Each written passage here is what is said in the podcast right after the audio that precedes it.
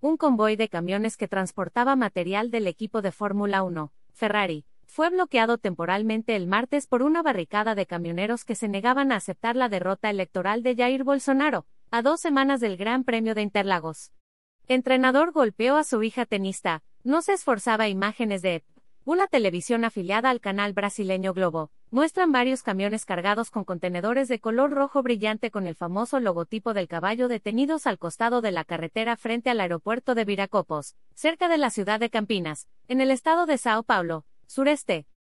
La Confederación Automovilística Brasileña, CRA, confirmó al sitio Globo Esporte que el convoy del equipo italiano tuvo que parar en la salida de Viracopos.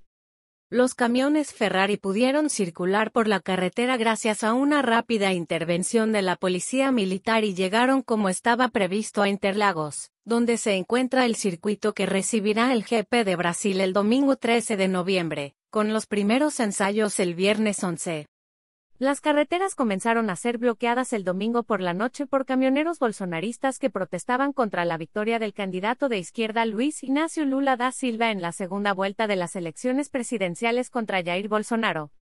Bolsonaro aún no ha reconocido su derrota, dos días después del anuncio del resultado.